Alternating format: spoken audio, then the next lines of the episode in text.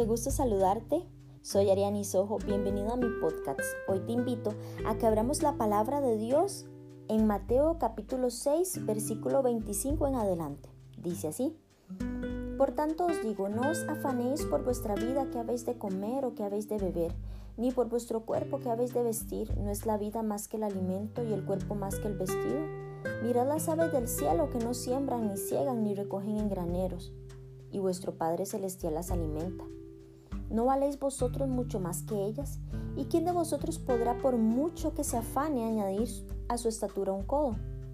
Y por el vestido, ¿por qué os afanáis? Considerad los lirios del campo, cómo crecen, no trabajan ni hilan, pero os digo que ni aun Salomón, con toda su gloria, se vistió así como uno de ellos. Y si la hierba del campo, que hoy es y mañana se echa en el horno, Dios la viste así, ¿no, haya, ¿no hará mucho más a vosotros, hombres de poca fe? No os afanéis pues diciendo qué comeremos o qué beberemos o qué vestiremos, porque los gentiles buscan todas estas cosas, pero vuestro Padre Celestial sabe que tenéis necesidad de todas estas cosas, mas buscad primeramente el reino de Dios y su justicia, y todas estas cosas os serán añadidas. Así que no os afanéis por el día de mañana, porque el día de mañana traerá su afán. Basta cada día su propio mal.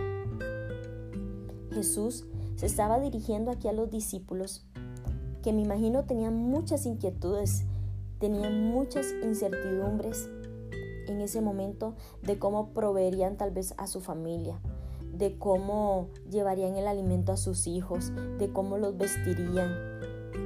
Y Jesús les da un mensaje hermoso y los exhorta con amor y les muestra que a través de su palabra Él está ahí, que tienen un Padre en el cielo y que por tanto, si ellos se creen hijos de Dios, son parte de esa promesa. No sé cuál es tu circunstancia hoy, no sé cuál es tu afán o tu incertidumbre, no sé cuál es tu problema, cuál es esa circunstancia que estás cargando. No sé cuál es tu responsabilidad por cumplir y sientes que no puedes hacerlo. Tal vez estás con la misma incertidumbre que tenían los discípulos de qué iban a comer, de qué iban a vestir.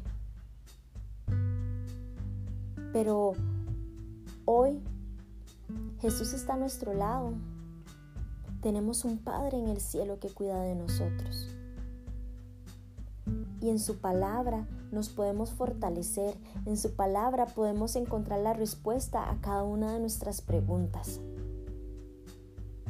Es en su palabra en donde nuestra vida debe estar escondida, fundamentada y fortalecida. Porque cuando hablo conforme a la palabra, cuando oro conforme a la palabra, cuando vivo conforme a la palabra, Dios actúa a mi favor. Hoy te quiero dar cuatro razones por las cuales no debemos vivir afanados. Cuatro razones por las que el afán no debe de estar en nuestra vida. La primera es que el afán es innecesario. ¿Por qué innecesario? Porque Dios tiene cuidado de ti y nada te faltará. El Padre te conoce, eres su hijo y Él va a proveer todo lo que necesita. Aquí lo leímos. El Padre Celestial sabe que tenéis necesidad. Él conoce qué necesitas. Y Él lo va a proveer y Él va a cuidar de ti. Número dos, el afán no produce fruto. Por más de que nos preocupemos, por más que nos estresemos o nos afanemos, nada va a cambiar. La circunstancia va a seguir ahí.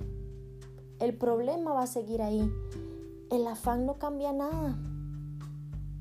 Pero cuando depositamos nuestra confianza en Dios, en nuestro Padre, Él siempre va a salir a nuestro encuentro.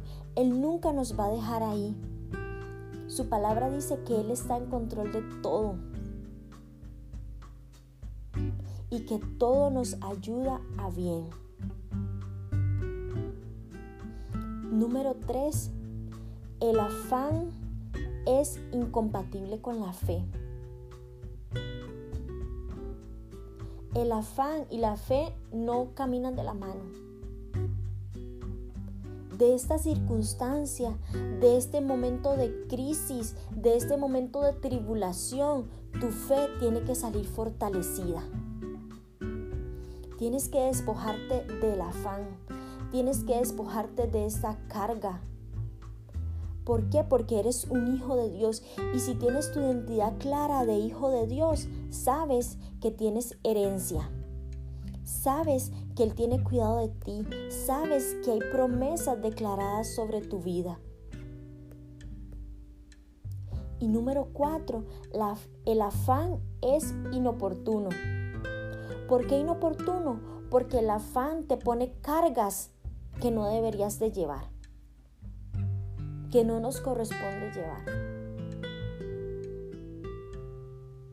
El afán hace que nuestra vida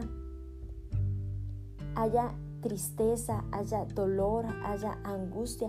El, el, afán hace que le abramos la puerta a muchísimas otras cosas más. Dios tiene el control de todo. Y cuando entiendo que Dios tiene el control de todo, puedo vivir en paz.